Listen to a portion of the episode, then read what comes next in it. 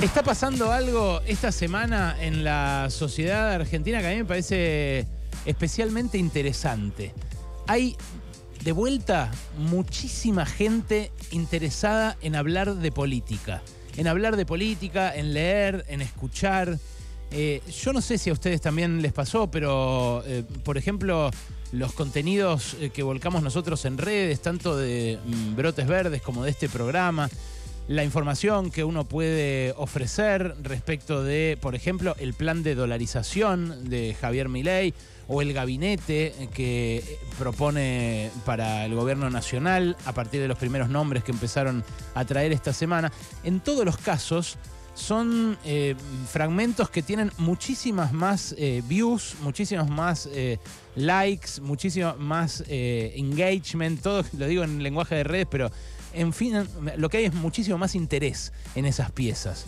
Eh, esto se ve en la calle también. Eh, el otro día Kaku me decía que eh, escuchaba conversaciones en paradas de Bondi de gente hablando de esto. Uno que por la calle se, escuchó hablando con otra persona que quizás era su hijo, diciendo, decime que no lo votaste a mi ley y al rato, uy, la concha de la como que le había dicho que sí. Eh, hay, en fin, mucha gente que eh, había soltado la política, que se había desinteresado porque entendía que estaban hablando de otra cosa, que no era de su vida, que eh, volvió a interesarse. Hoy el canciller Juncal, Santi, nuestro columnista de política internacional, que va a venir sobre el final del programa, nos contaba que le pasó en una consulta médica. Eh, que jamás eh, había hablado eh, de nada que no tuviera que ver con su salud, con un médico al que va hace muchos años, y que cuando fue ayer le hizo la orden que le hace siempre, le sacó un par de dudas sobre algo que le dolía, pero después le habló sin parar como 15 minutos de la realidad social y política. Acelerado, vomitando las palabras, igual que la gente que eh, me pregunta y que habitualmente no me preguntaba sobre estos temas después del resultado de las elecciones del domingo. La verdad, eh, nosotros como sociedad eh, hemos estado en algunos momentos más politizados y en otros menos. Y yo creo que en parte el hecho de que Milei haya podido canalizar la bronca social por lo mal que están las cosas, tiene que ver con que la sociedad en los últimos años se despolitizó un poco se encerró en casa, quédate en casa eh, con la pandemia, un poco la desmovilizó el peronismo porque era como, bueno, ¿qué le vamos a hacer? ¿Una marcha al gobierno nacional y popular? Decían algunos movimientos, no, esperemos, aguantemos. ¿Qué le vamos a hacer? ¿Un paro al gobierno nacional? Decía la CGT, eh, no, esperemos, aguantemos. Y eso fue despolitizar, eso fue desmovilizar. Eso hizo que, eh, por ejemplo, cuando el gobierno anunció la decisión de expropiar Vicentín, una empresa cuyos dueños le debían 300 millones de dólares al Banco Nación y quebraron de modo fraudulento para no pagarlos después de haber aportado a la campaña de Macri y haber perdido en 2019. Bueno, lo que hubo como movilización fue la movilización en contra la movilización de, los, eh, de las 4x4 ahí en Reconquista, en Santa Fe, eh, bancando a los estafadores de los dueños, que uno después se terminó suicidando. Bueno, no hubo una movilización en el otro sentido. ¿Por qué? Bueno, por esa idea tan del kirchnerismo de este último tiempo de que protestar contra el gobierno nacional y popular era hacerle el juego a la derecha. Bueno, al final el kirchnerismo terminó aceptando poner un candidato bastante a su derecha, como Sergio Massa, a combatir supuestamente al regreso de la derecha del macrismo y al advenimiento de algo que es absolutamente desconocido, que es la ultraderecha de Javier Milei.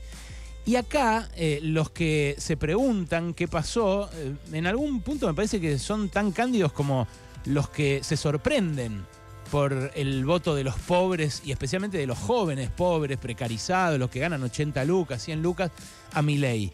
Porque eh, la pregunta de cómo puede ser que alguien que va a perder derechos vota al que se los va a sacar, es una pregunta capciosa. La pregunta a hacerse es qué ve en el Estado esa mitad de la población que no teme que lo destruyan. Ese 30% de la población que directamente votó al que dice que va a sacar todo, que no va a haber más eh, asignación universal por hijo, que no va a haber más jubilaciones públicas, que no va a haber más moneda, o sea, ya un nivel ya eh, en el cual si hay una catástrofe climática, tipo un huracán, un tifón, una inundación o una pandemia, el Estado no tendría capacidad de reaccionar, de emitir pesos como hizo durante la pandemia para que sigamos cobrando los sueldos todos los que teníamos un empleo en blanco, o para que le llegue, aunque sea la migaja que le llegó el IFE, a los que trabajaban por su cuenta. El problema, el problema es que es tan poco, es tan miserable lo que el Estado entrega que prefieren hacer que explote. Aquellos que eh, ven en el Estado solamente una sombra de aquel estado de bienestar que el peronismo todavía ve, medio con el espejo retrovisor, miren los derechos, el aguinaldo, las vacaciones, el artículo 14 bis. Mi ley se puede cagar en el artículo 14 bis y decirlo públicamente porque a dos tercios de los laburantes, dos tercios de la fuerza laboral, les mostrás el 14 bis y te dicen, y yo no tengo garantizado nada de esto. Ni el salario mínimo, ni el derecho a la jubilación cuando sea viejo, ni la vivienda, ni la posibilidad de movilizarme y de reclamar, nada de eso. Hoy en una reunión lo escuchaba a un economista que yo respeto mucho, Ale Gajero, Ale Gallero, que eh, estudia temas de tributación e impuestos, y él decía, tal vez eh, fuimos demasiado indulgentes con quienes creímos que eh, teníamos más cerca. Y tal vez es cierto, la grieta a muchos los desacostumbró a pensar críticamente. Fue como, bueno, hay dos bandos. Lo que diga el del otro bando está mal, lo que eh, dicen los míos está bien. Y eso es pereza intelectual. Y así fue como el sapo se les metió en el menú y un montón de gente se acostumbró a comer sapo, sapo, sapo, sapo todos los días.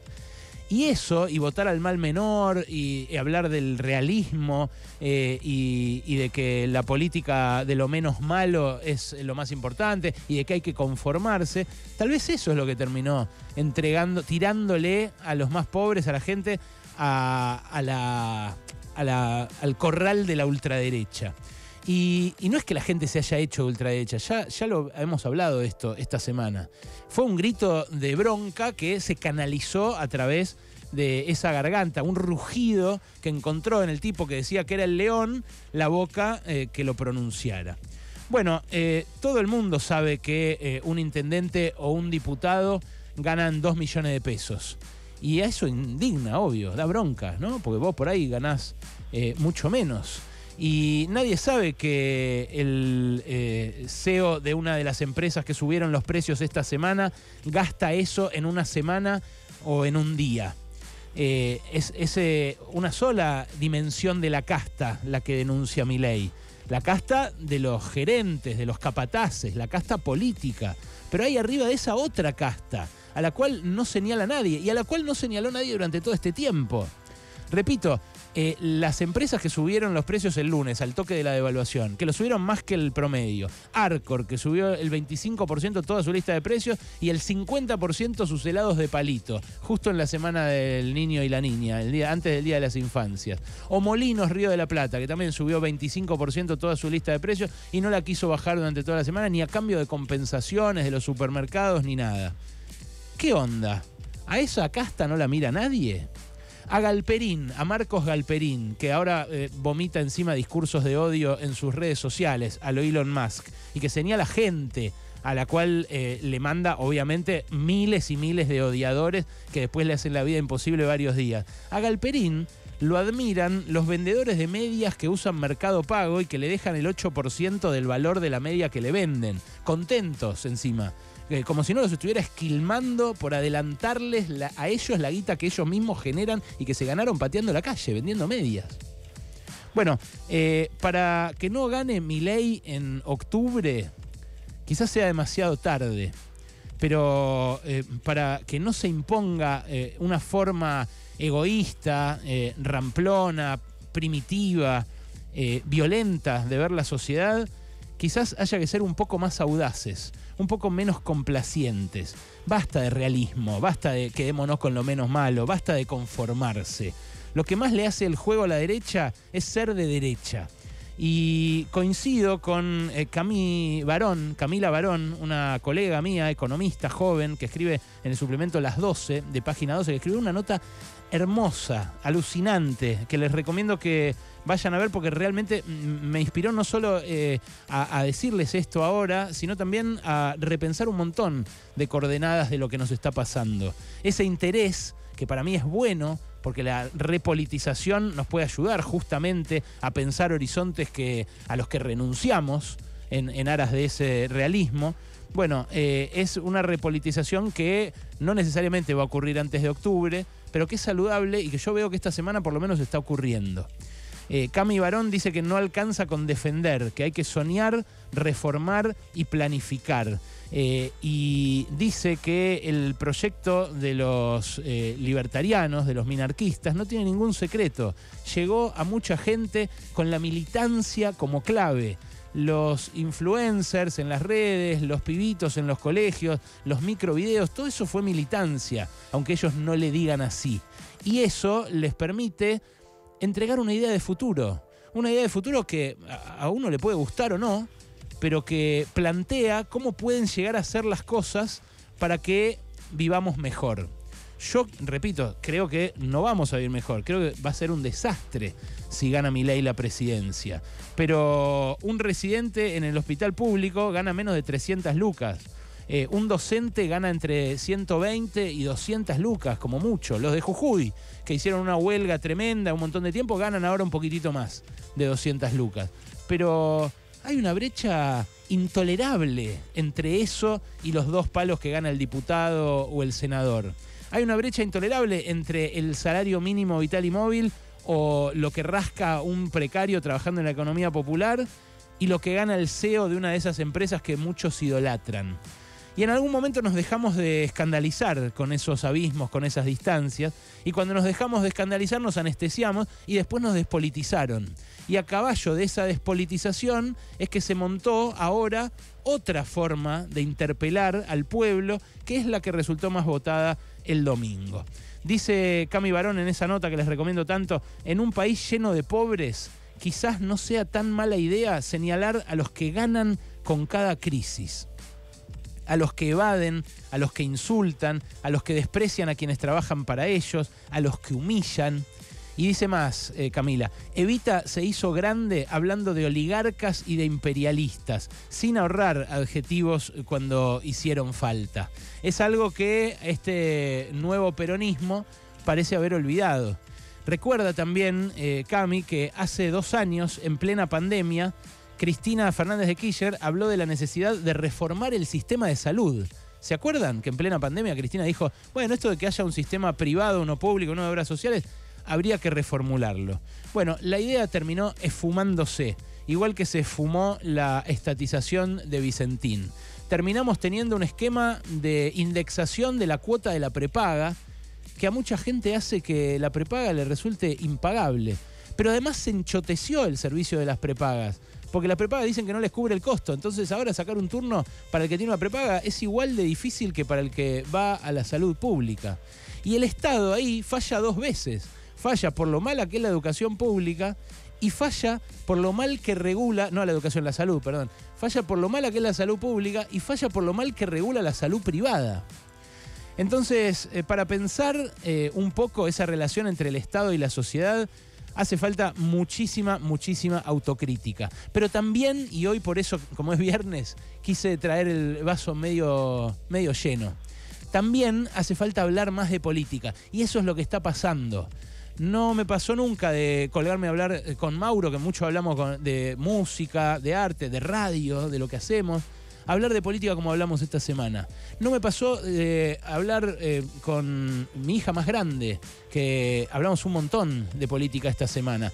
Y no me pasó, igual que a Santi, que gente random me dijera lo preocupada que está. Cosa que a, muchos seguramente también les pasa. Conversaciones que empiezan así, con che, ¿cómo andás?